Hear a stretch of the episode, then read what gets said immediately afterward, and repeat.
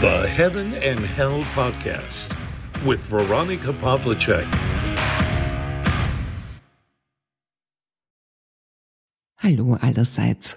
Heute darf ich ein paar gemischte Gedanken zu meinem Geburtstag mit euch teilen. Es war das Jahr, in dem die Beatles ihre letzte Platte veröffentlicht haben.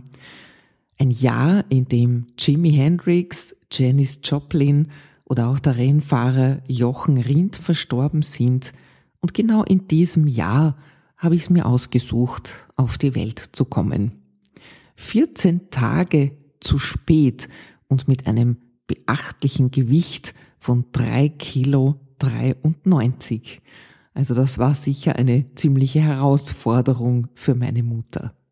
Aber es ist alles gut gegangen. Ich habe mich gut entwickelt, habe schon sehr, sehr früh mich für alles interessiert, was man sich nur so vorstellen kann und habe mit wenigen Jahren begonnen zu lesen und kurze Zeit später dann auch zu schreiben.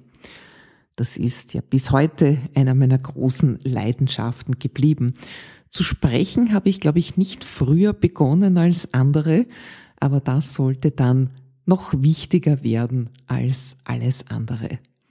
Ja, damals konnte ich natürlich noch nicht ahnen, dass ich einmal beim Radio landen würde und dass viele, viele Jahre meines Berufslebens davon bestimmt sein würden, dass ich in Sendestudios moderiere oder mich als Redakteurin betätige.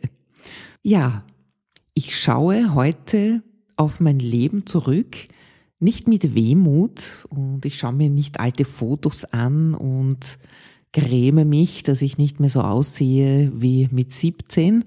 Es wäre auch illusorisch und das ist ja die Wurzel von sehr, sehr viel Leid.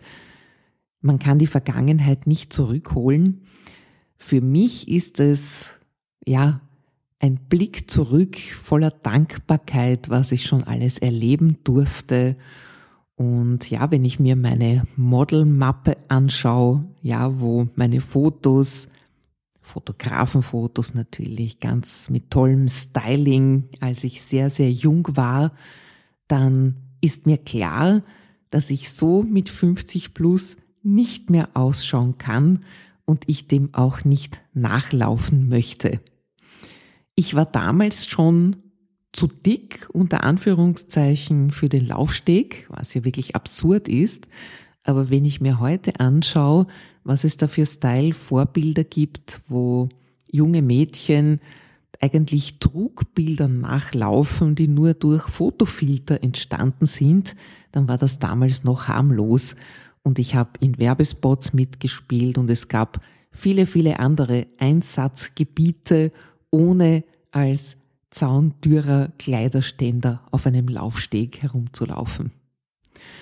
Auch das war mehr oder weniger Zufall. Also ich hätte das überhaupt nicht angestrebt, eine Modelkarriere. Ich wurde klassisch angesprochen, so wie ein paar Jahre später dann auf meine Stimme. Und was ich mir selbst zugute halten möchte oder was ich als sehr positiv im Nachhinein empfinde, ist, dass ich diese Chancen ergriffen habe, dass ich keine Angst gehabt habe, na lieber nicht und davonlaufen oder nur negative Gedanken, was da alles Schlimmes sein könnte. Ich habe mir immer gedacht, ich schaue es mir einmal an und wenn es mir nicht behagt, wenn ich mich nicht wohlfühle, wenn da irgendetwas stattfindet, was ich nicht möchte, dann sage ich auf Wiedersehen und gehe nach Hause. Und bis heute ist das so, wenn ich in neue Wissensgebiete eintauche auch oder ja, mich mit Finanzen oder Ähnlichem beschäftige, von dem ich wenig Ahnung habe, dann denke ich mir immer, schau es dir an, probier es aus, es kann dir nichts passieren. Und mit dieser Einstellung schaue ich in die Zukunft. Der Blick zurück ist aber auch ganz interessant, wenn er nicht mit Schmerz und Wehmut, dass man irgendetwas ja jetzt nicht mehr hat, was man früher hatte, verbunden ist, sondern dass man eben auf die Abenteuer seines Lebens zurückblickt und auch auf Ereignisse, die es heute ja so nicht mehr gibt. Ja, also ja, letztens habe ich erst mit einer Freundin darüber gesprochen, wie haben wir uns eigentlich früher verabredet, als es noch keine Mobiltelefone gab. Ja, in der Schule wurde ein Treffpunkt ausgemacht für das Wochenende, ein bestimmtes Lokal, eine bestimmte Uhrzeit und wer dort war, war dort, wer nicht, der eben nicht.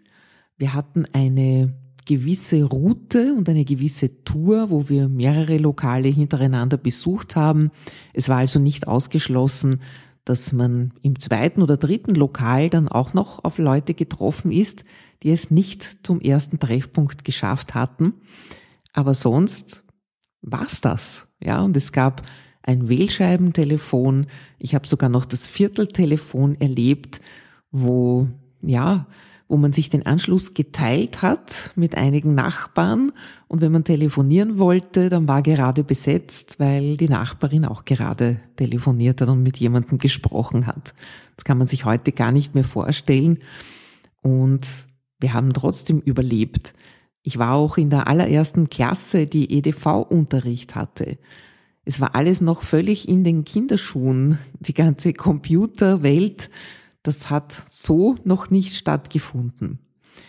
Und ich bin da so zwischen den Welten. Also es hat gerade begonnen, als ich Jugendliche war, aber ich bin noch kein Digital Native. Ich bin damit noch nicht aufgewachsen oder so wie heute das schon Volksschulkinder oder vielleicht sogar noch früher ganz selbstverständlich ein Handy haben, ein eigenes und Videos schauen und sich Nachrichten schicken und so weiter und so fort. Das gab es bei uns noch nicht, worüber ich auch nicht unfroh bin, dass ich alle diese Welten kennenlernen durfte. Vieles war aus heutiger Sicht schwieriger, aber wir haben trotzdem gelebt, wir haben uns trotzdem getroffen und haben durchaus ein erfülltes Leben gehabt. Vielleicht sogar mehr als heute, denn wir waren noch nicht mit dem Handy verwachsen. Wir sind in der U-Bahn gefahren, die ja damals auch noch ganz, ganz neu war in Wien, kann ich mich erinnern, und haben die Mitreisenden beobachtet oder fasziniert unser eigenes Spiegelbild in den dunklen Fenstern der U-Bahn betrachtet. Ich kann mich auch noch an die Eröffnung des ersten McDonald's erinnern. Nicht, dass ich den oft besuchen würde, bis heute nicht, aber das war ein Ereignis. Das war so, als würde ein Stück der großen Welt jetzt nach Wien kommen. Ja, die Kommunikation ist technisch besser geworden, menschlich aber schlechter, wie ich finde. Das persönliche Gespräch, das findet nur noch selten statt man verbringt wahnsinnig viel Lebenszeit. Also wenn einem etwas leid tun kann, dann das, dass man jetzt so viel Zeit verschwendet. Und das Fatale daran ist, man kann so tun, als wäre man schwer beschäftigt. Nur wenn man einen kleinen Blick auf die Seite wagt, dann sieht man, dass die meisten Leute spielen oder irgendwie die Zeit totschlagen und eigentlich nichts Produktives machen. Und das finde ich sehr schade, dass man dann nicht ein paar Seiten eines Buches liest oder zumindest die Zeitung, sondern dass alle, wirklich alle, und das geht quer durch alle Altersstufen, wenn man ganz ehrlich ist, machen das die Erwachsenen ganz genauso wie die Kinder und Jugendlichen. Bei denen wird es immer ja als negativ bewertet. Aber wie sollen die Kinder es lernen, wenn das Vorbild der Eltern genau dasselbe Bild zeigt?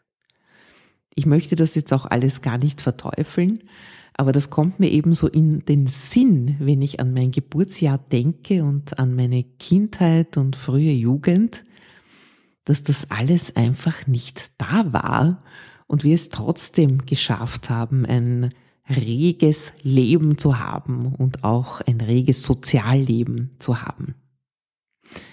Ich habe auch mich in unterschiedlichsten Schichten bewegt, sozialen Schichten. Ich komme ja aus einer katholischen, christlichen Familie, bin katholisch aufgewachsen. Äh, meine Eltern haben in einem Gemeindebau gewohnt, ich natürlich auch mit ihnen als Kind. Gleichzeitig war das aber ein Arbeiterbezirk, also ein zutiefst sozialistischer Arbeiterbezirk. Und allein das war schon eine interessante Diskrepanz zwischen diesen beiden Polen aufzuwachsen.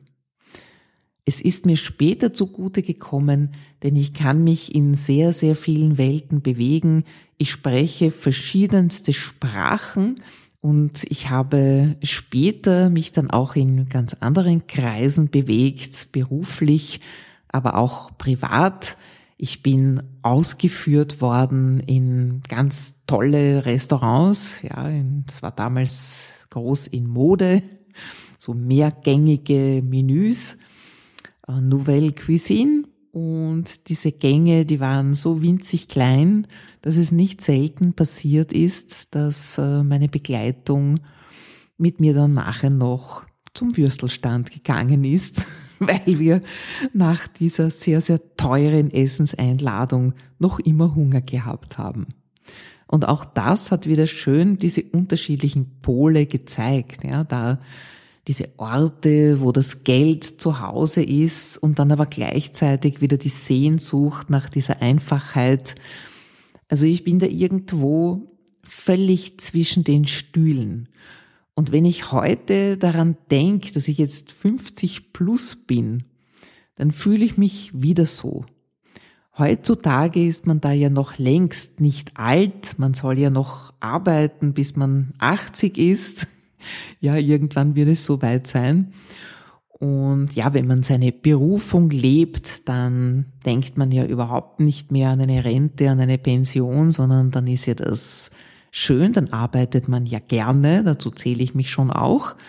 Aber ich habe mit äh, Mitte 40 meinen Radiojob verloren und dann eigentlich keinen Anschluss mehr gefunden und ich musste mich unter Anführungszeichen selbstständig machen, weil ich keinen Job mehr gefunden habe. So durch die Blume wird einem dann immer gesagt, nicht so ganz direkt, aber so zwischen den Zeilen kann man es lesen, dass man schon zu alt ist und dass es viele, viele junge und hungrige Menschen gibt, die ja auch für ganz, ganz wenig Geld oder vielleicht sogar gratis als Praktikant etc. diese Arbeit genauso gut verrichten können.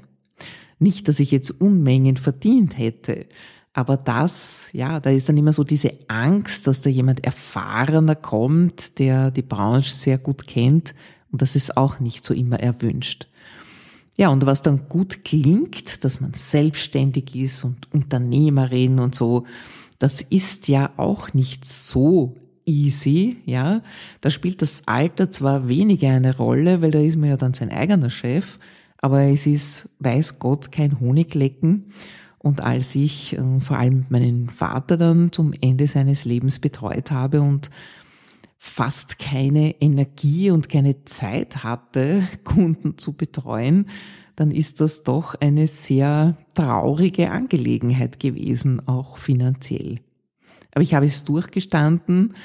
Ich habe immer so gelebt, wie es gerade gegangen ist. Wenn mehr da war, habe ich mir auch mehr geleistet, habe auch anders gewohnt und wenn wenig da war, habe ich mich dem angepasst und habe darunter jetzt auch nicht wahnsinnig gelitten. Also vom schönen Palais und von reichen Menschen bis hin eben zum Würstelstand und zum Brandweiner in Ottergring, wo ich aufgewachsen bin, war da alles dabei. Und ich kann mich in jedem dieser Terrains gut bewegen bis heute. Und später habe ich dann erst gemerkt, wie sehr mir das auch hilft bei meiner Beratungstätigkeit. Ich habe auch Telefonberatung gemacht, ich habe auch ein Praktikum gemacht bei einem Notruf und da habe ich gesehen, wie wichtig und wie gut das ist, sich auf unterschiedlichste Gesprächspartner einstellen zu können. Ja, dafür bin ich sehr, sehr dankbar an meinem heutigen Geburtstag und ich schaue lieber nach vorne als zurück, obwohl der Blick zurück manchmal schon ganz gut ist. Also ich möchte euch jetzt nicht davon abraten, zurückzuschauen, nur nicht wehmütig. die Zeit kommt nicht wieder, die ist vorbei, ja, die kann man abhaken und alte Fotos hm, rufen in mir keinen Schmerz hervor. Ich finde sie teilweise lustig zu schauen, wie man ja, da ausgesehen hat oder wie damals die Mode war und die Frisuren. Also das amüsiert mich jetzt heute eher und Schmerz ist da keiner dabei. Dankbarkeit, was ich alles erleben durfte und jetzt geht es vorwärts. Und wie gesagt, heute ist man mit 50 plus noch überhaupt nicht alt. Und im vergangenen Jahr ist ja mein Vater verstorben. Das heißt, es ist irgendwie doch ein besonderer Geburtstag, denn es ist der erste, wo ich keine Eltern mehr habe. Es ist eigentlich der erste Geburtstag, den ich ohne meine Eltern verbringe und ihn vermutlich auch alleine verbringen werde. Das macht mir aber auch nichts aus. Ich komme ganz gut mit mir selber auch klar. Und es werden sicher viele Menschen mich anrufen und mir gratulieren oder mir schreiben. Darüber freue ich mich sehr. Und ich freue mich auf alles, was da noch kommt. Heuer habe ich so dieses Neustartgefühl, dass jetzt noch einmal ein ganz neuer Lebensabschnitt für mich beginnt mit mehr Freiheit, mit mehr Gestaltungsmöglichkeiten und ich habe vor, die alle voll auszuschöpfen. Dieser Podcast ist einer davon schon, ja, ist schon einer dieser Punkte, die ich umsetzen wollte. Und ich danke dir, dass du mir heute zugehört hast und bis zum nächsten Mal.